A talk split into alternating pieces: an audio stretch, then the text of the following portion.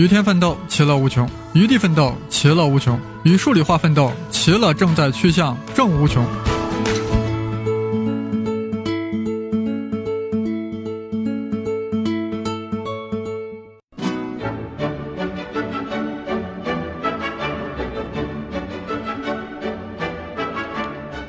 各位听友，大家好，我是生粒子老师，当然也是胡先生。今天啊，我们邀请到了科普界的大腕汪杰老师来给大家讲讲非经典的物理。不少朋友啊听过科学有故事，今天啊，我们可以在声考数理化听到汪老师亲切而又柔润的声音。各位声考数理化的听众，Page Seven 胡先生的听友们，大家好，我是科学有故事的主播汪杰。应胡先生生粒子老师的邀请，到他的宝地来露一嗓子。说实话啊，在生粒子老师的地盘开讲，总让我感觉啊，有些像是在班门弄斧啊。但是胡先生力邀之下，盛情难却，我也只能硬着头皮上来讲了。那在开讲之前呢，我要先声明一点，我后面要讲的这些，可能对你提高考试成绩，恐怕真的是没有什么直接的帮助。但是或许能让你对物理学产生更加浓厚的兴趣。今天大家在中学课本上学习的物理知识，我们一般把它们称为经典物理学。在英文里面，经典和古典是同一个词，所以也可以叫做古典物理学。这是以牛顿为代表的老一代物理学家们建立起来的雄伟大厦。这座经典物理学大厦的丰碑，就是牛顿的那本神书。自然哲学的数学原理，这本书中提出了四个定律：牛顿一二三定律加上万有引力定律。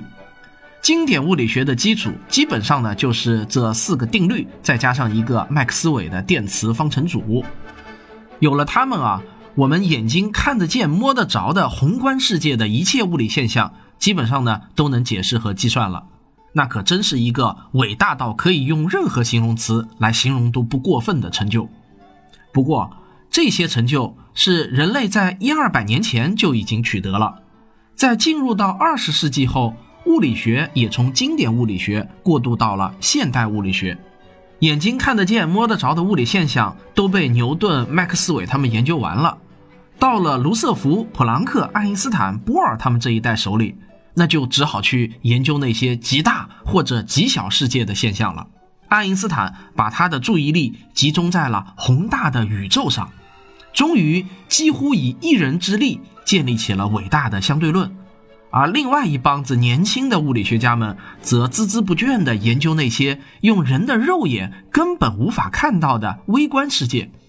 他们不断地吵架，反复地推翻重建，反复地验证，终于建立起了同样伟大的量子力学。到了今天这个时代。相对论的理论部分的研究差不多呢就已经到头了，剩下的基本上都是观测或者实验验证方面的工作了。而量子力学的理论部分还没有到头，还有很多没有搞清楚的东西值得科学家们去探索。有很多同学可能很想了解相对论和量子力学到底都是一些什么样的理论呢？那说实话，要把这两个理论给说清楚，可不是一期两期节目就能讲清楚的。生粒子老师和我的节目中有很多很多期节目都是在专门讲这两个理论。我今天呢，只是想给你挖这么一个小孔，让你能小小的窥探一下，感受一下这两个伟大理论的气质。说不定听完啊，你就对物理学开始大大的有兴趣了。好，那我们先来聊相对论。你可能对相对论啊是一脸懵逼啊，觉得这玩意儿太高大上了。但是如果我跟你讲，我们来聊一聊时间旅行吧，你可能马上就会感兴趣了。其实呢，当我们很严肃的用科学的语言来探讨时间旅行的时候，我们说的其实就是相对论。怎么样？我这样一转换问题啊，你是不是马上就开始感兴趣了？那时间旅行到底有没有可能呢？哎，莫急，我这就开始跟你聊。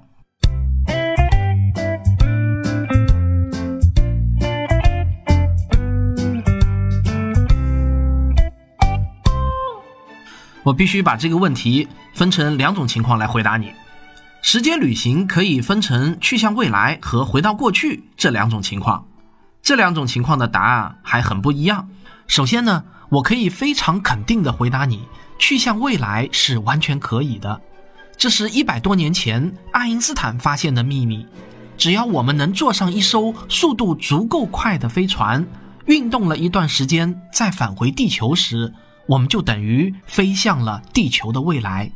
飞船的速度越快，地球上的时间流逝速度也越快。这些理论都已经得到了非常严格的实验证明。但是，虽然理论上是这样的，可如果要真正进行有现实意义的时间旅行，那以我们今天人类的技术是遥不可及的。我们可以来看看速度和时间之间到底是怎样的换算关系呢？现在啊，我们假设你坐上了以下这些飞行器，飞行了整整一年之后回到地球，你到底向前穿越了多少时间呢？如果坐飞机，大约能向前穿越十六秒。即便是坐上目前人类能够制造的最快的宇宙探测器，它速度不到光速的万分之一，也只能大约向前穿越一百多秒。这种程度的时间旅行，我们是完全感受不到的，除非我们能制造出达到光速百分之九十的宇宙飞船，那就可以有那么一点点的时间旅行的感觉了。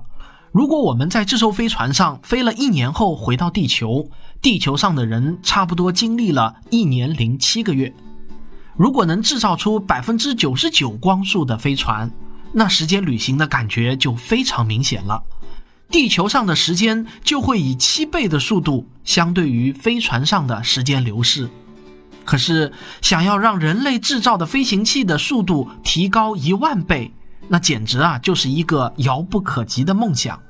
现在人类能够制造的宇宙飞行器，全部都叫做化学火箭，就是将某种液体或者固体燃料在很短的时间内燃烧完毕，这样就能喷出气体，产生反推力。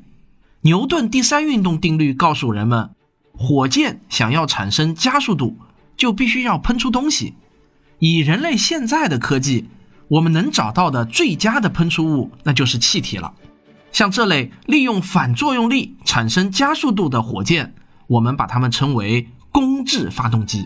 这个工质啊，就是工作物质的意思。这类火箭必须要把工作物质给抛出去，才能产生加速度。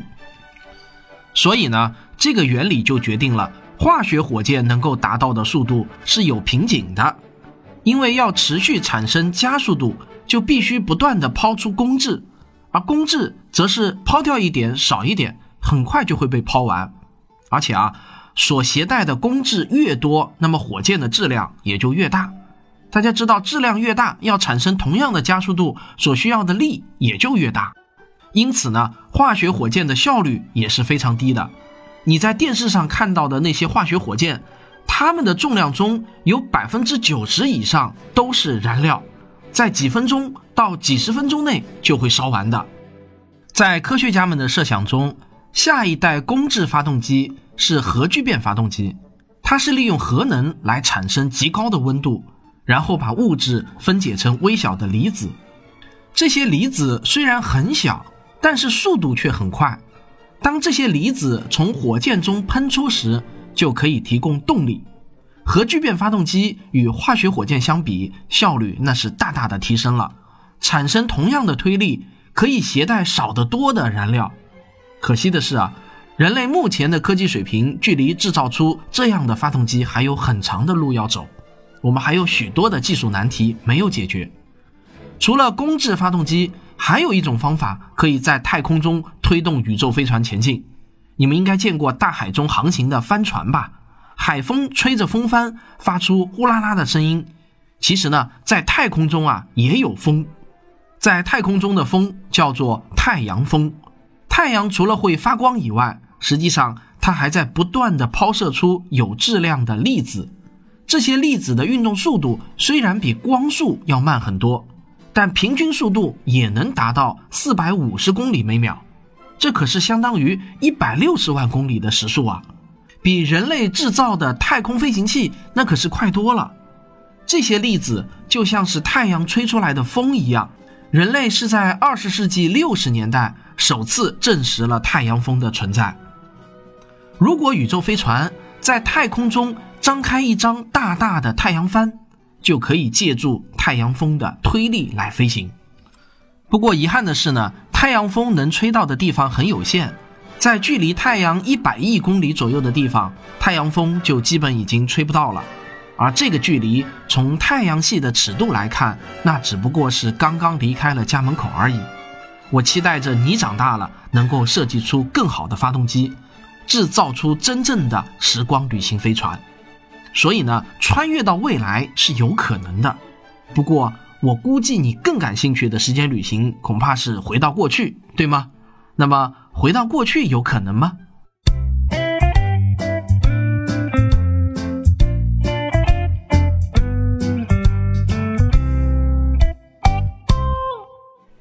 那到底有没有可能制造出回到过去的时间机器呢？你可能曾经听说，只要制造出超光速飞船就能回到过去，对吗？很遗憾啊，我想告诉你，超光速是不可能的。无论我们再怎么努力，我们也无法制造出超光速飞船。这是因为爱因斯坦的相对论已经向我们揭示了光速的秘密。光是宇宙中永恒不变的极限速度。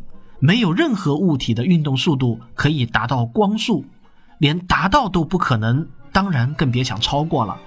你可能会想，相对论就一定是正确的吗？会不会是爱因斯坦搞错了呢？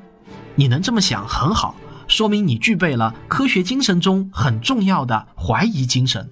然而，我想告诉你，盲目的怀疑一切就会与科学精神背道而驰。比如说。我们是不是需要怀疑牛顿的理论呢？不需要，因为飞机能够在天上飞，火箭能够把卫星送上轨道，都已经证明了牛顿理论的正确性。如果怀疑牛顿理论，就如同怀疑同样的飞机今天能飞，明天就不能飞了一样。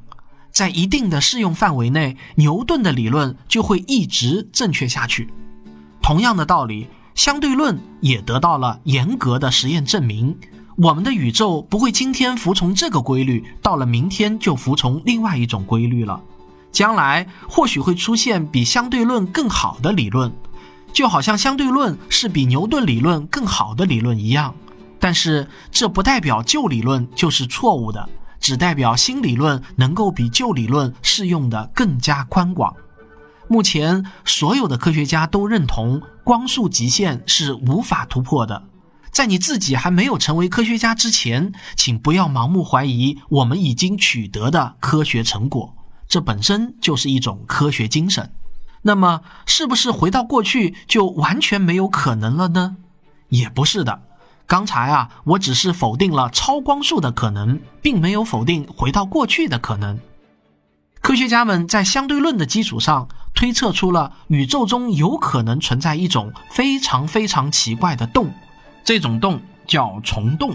如果虫洞也像黑洞一样是真实存在于宇宙的天体，那么虫洞就像是一条时空隧道。进入这条时空隧道的飞船能从银河系的这头瞬间抵达银河系的那头。有一部分科学家还推测，飞船还能够通过时空隧道抵达任何一个时间点，不仅仅能回到过去，也能穿越到未来。但是，这种推测也遭到了另外一部分科学家的强烈反对。这些科学家认为，虽然相对论确实推测出了虫洞，但一定还存在我们尚未发现的宇宙规律，阻止飞船回到过去。那这些科学家为什么不相信飞船能够回到过去呢？这是因为这些科学家认为，如果回到过去，就会不可避免地产生逻辑矛盾。比如啊，假设你坐上飞船穿越虫洞，回到你生日那一天，再假设你阻止了自己的出生，那么逻辑矛盾就不可避免的产生了。既然你自己都没有出生，又怎么会有未来的你回到过去阻止自己的出生呢？这显然是荒谬的。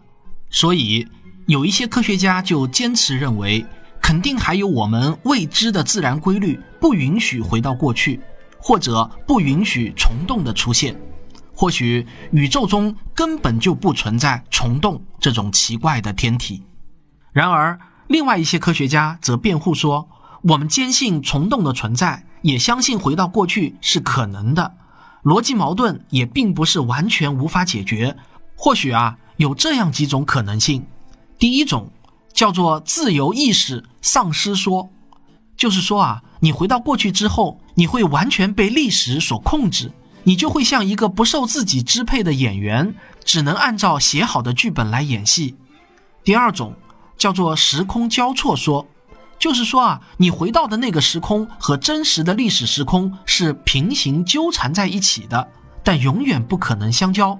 你可以看见历史，但不能影响历史。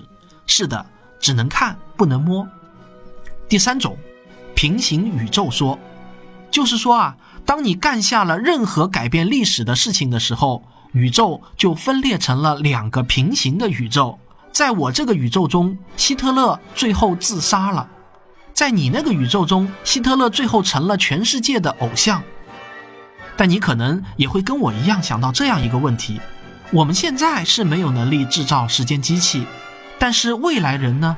如果在遥远遥远的未来有人造出了时间机器，那么。那个人是不是就可能乘坐时间机器回到现在或者以前的时代呢？但为什么我们从来没有见过这样的未来人呢？历史上也从未记载有未来人的光临。假设未来无限远的话，假设时间机器确实可以造出来的话，那么概率再小也应该有未来人回来了啊！有这个想法的人还真不少呢。二零零五年，为了庆祝国际物理年。同时，也是为了庆祝相对论诞生一百周年，美国麻省理工学院举办了一场时间旅行者大会。举办方郑重地在报纸上刊登广告，邀请未来的时间旅行者光临会场，并且携带未来的物品作为证据。大会开了一天，确实来了很多旅行者，可惜啊，没有一个人能让人相信是时间旅行者。这些旅行者都辩称，时间旅行只能光着屁股旅行，就像施瓦辛格扮演的终结者那样。所以啊，他们没有信物。你别笑，这还真是支持回到过去派遇到的大麻烦。为此呢，有些科学家就猜想，或许啊，回到过去最多只能回到时间机器制造出来的那一天，时间机器就相当于是一个路标，没有路标的时代就再也回不去了。总之啊。是否能回到过去，这依然是一个科学谜题。我期待着在我的有生之年，你用科学找到答案。怎么样？听我讲完时间旅行这个话题，你对相对论是不是开始感兴趣了呢？你是不是想知道相对论到底是怎么证明穿越到未来是确定可行的，而回到过去也不能完全否定？那么从现在开始，你就好好学习物理吧，你会学到的。好，讲完了相对论，我再来给你讲一讲量子力学。那我们今天就先讲到这里吧，下周再见。听了汪老师的讲解，我再次对时间旅行充满了向往。穿越未来，返回过去，这时间到底是怎么一回事呢？时间真的如同地理坐标一样可以来回走动吗？就让我们拭目以待吧。或许时间还有着丰富的形状，这些都值得我们去热烈的去探讨。想要入群讨论的朋友，请先加我的微信号，Victor 生粒子，也就是 V I C T O R S H E N G L I V I 啊，Victor 啊是我的英文名字，生粒子啊是我微信的昵称。所以这个微信号就是 Victor 再加上生粒子的全拼。加了微信号以后啊，然后我拉你入群，谈天谈地谈时间谈物理谈各种。好了，我们期待下期汪老师给我们讲量子力学。再见。